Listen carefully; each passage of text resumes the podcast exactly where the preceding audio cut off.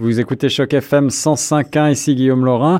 Dans le cadre du mois de l'histoire des Noirs, vous le savez, une foule d'événements sont présentés partout au pays et euh, on se penche aujourd'hui sur un documentaire intitulé L'Africain qui voulait voler, un film réalisé par Samantha Bifo et présenté, euh, dont la projection va être présentée et animée par euh, notre ami le professeur Norman Cornette que j'ai le plaisir d'interviewer aujourd'hui. Bonjour professeur. Bonjour, monsieur euh, Laurent. Merci pour l'invitation. Euh, dans un premier temps, je tiens à dire que la présentation, euh, projection, discussion que je que je présente demain aura lieu dans un, un, endroit très très important à mon humble avis pour tous les Canadiens canadiennes. Il s'agit de la bibliothèque Saul Bellow. Maintenant, pourquoi est-ce que je mentionne Saul Bellow? Eh bien, c'était un littéraire qui a gagné le prix Nobel en littérature, rien de moins, et qui est né au Canada, qui est né au Québec et qui est né à la Chine. Donc, euh, pour rendre honneur, euh, honneur euh, rendre hommage à ce grand écrivain euh, qui a surtout fait carrière aux États-Unis, eh bien, on, on a on a construit une bibliothèque comme nul autre paraît, et on y anime des événements euh, mais régulièrement.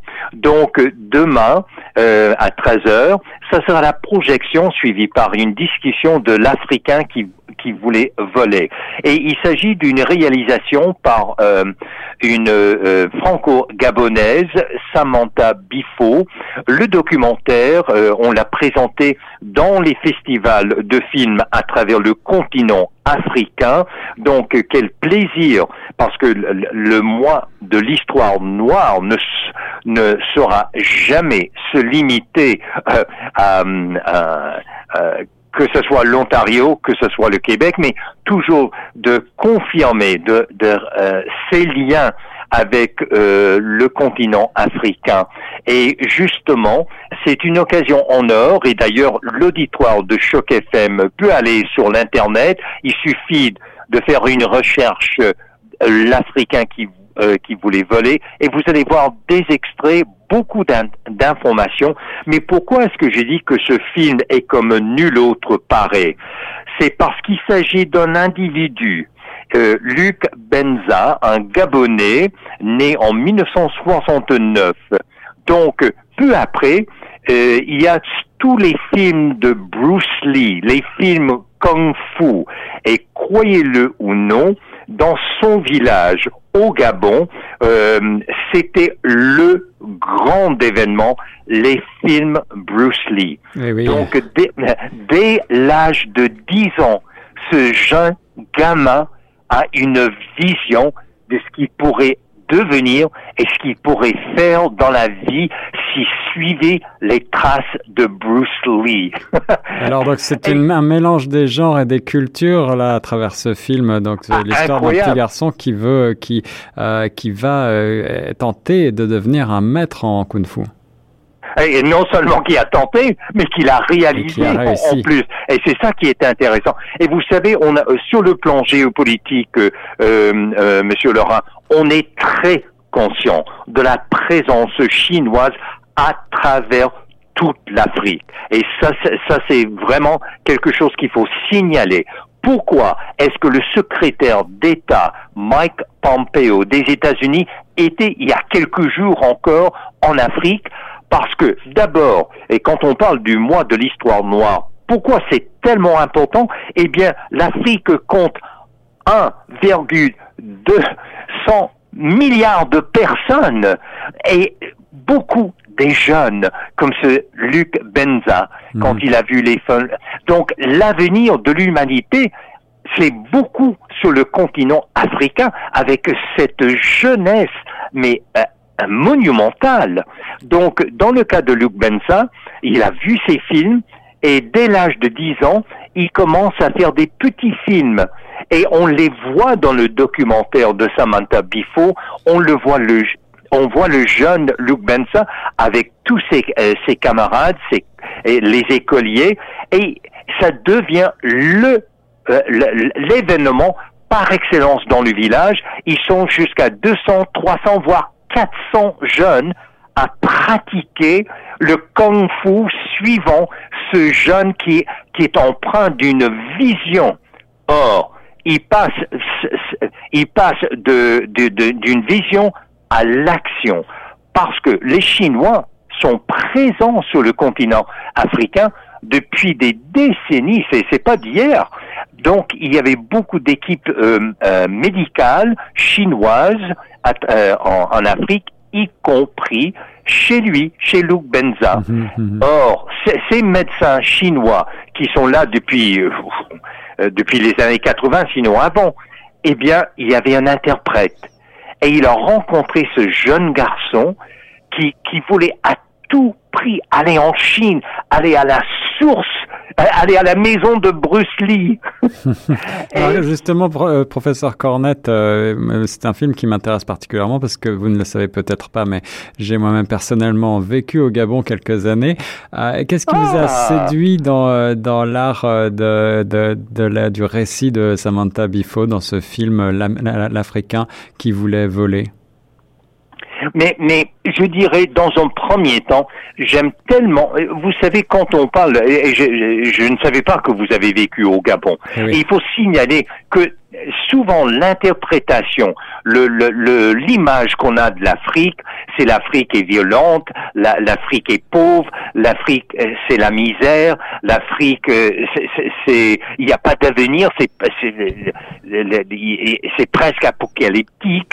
Eh bien, le Gabon, c'est pas du tout ça ça va plutôt bien au Gabon. Donc il y a des bonnes nouvelles. Et c'est ça que j'aime dans le film de Samantha Bifo, parce qu'il y a un dialogue entre Luke Benza et un autre Africain, et tous les deux, euh, ils, ont, font carrière en Chine.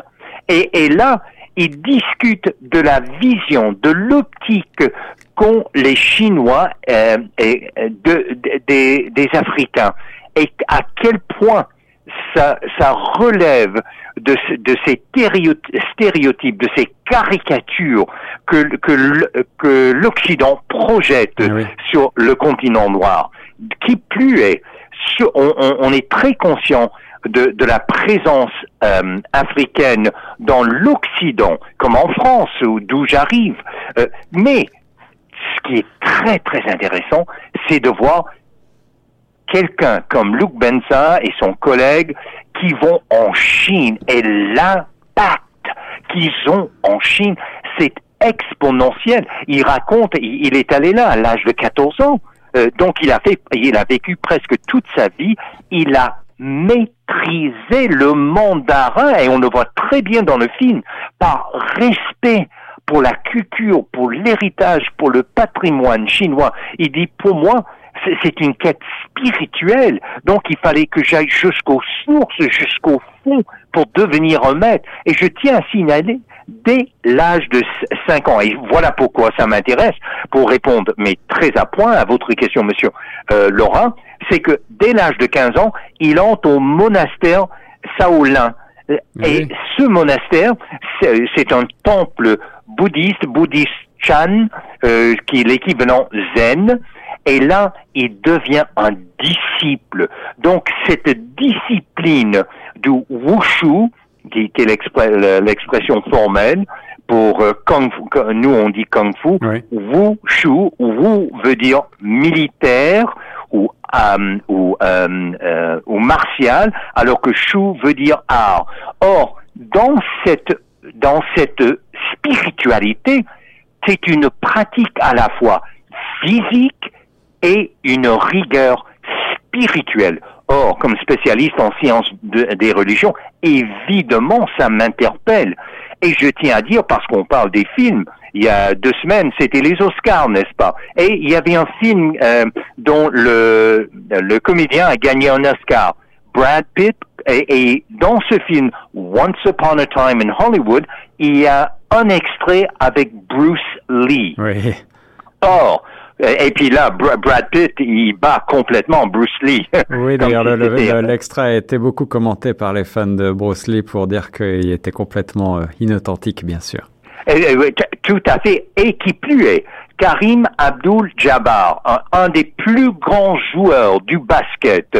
Croyez-le ou non, il était un très bon ami, il était même un adepte de Bruce Lee, et ils ont fait ensemble un film en, 1978 le jeu de la mort. Mhm. Eh bien, quand il a vu le film oscarisé, Once Upon a Time in Hollywood, et là je vais le citer, Bruce Lee m'a enseigné la discipline et la spiritualité, la spiritualité, et j'insiste, la spiritualité des arts martiaux.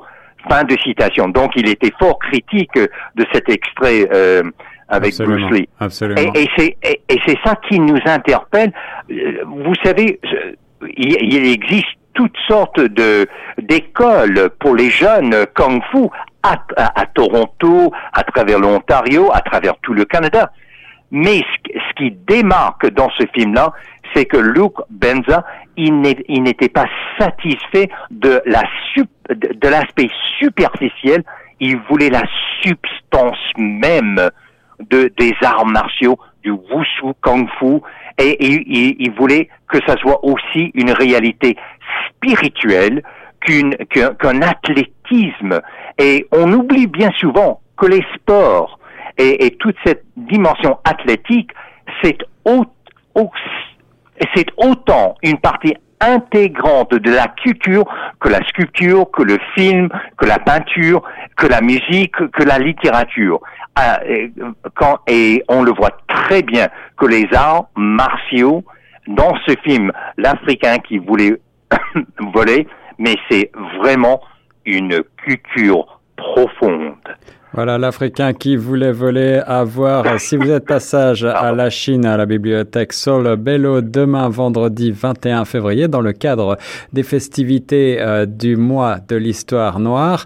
Et puis, euh, si vous voulez en savoir plus, sachez que Luc Benza est aujourd'hui euh, à l'affiche de dizaines de films de Kung Fu. Il est passé même derrière la caméra et donc c'est quelqu'un de très important dans ce monde du Kung Fu. Aujourd'hui, merci professeur de nous avoir proposé de nous pencher sur ce beau film euh, réalisé par Samantha Bifo, l'Africain qui voulait voler. Oui, volontiers. Et d'ailleurs, c'est à 13h, l'entrée est libre et c'est ouvert au grand public, Monsieur Laurent. Merci beaucoup, professeur, pour l'invitation et nous reste sur les ondes de choc FM 105.1.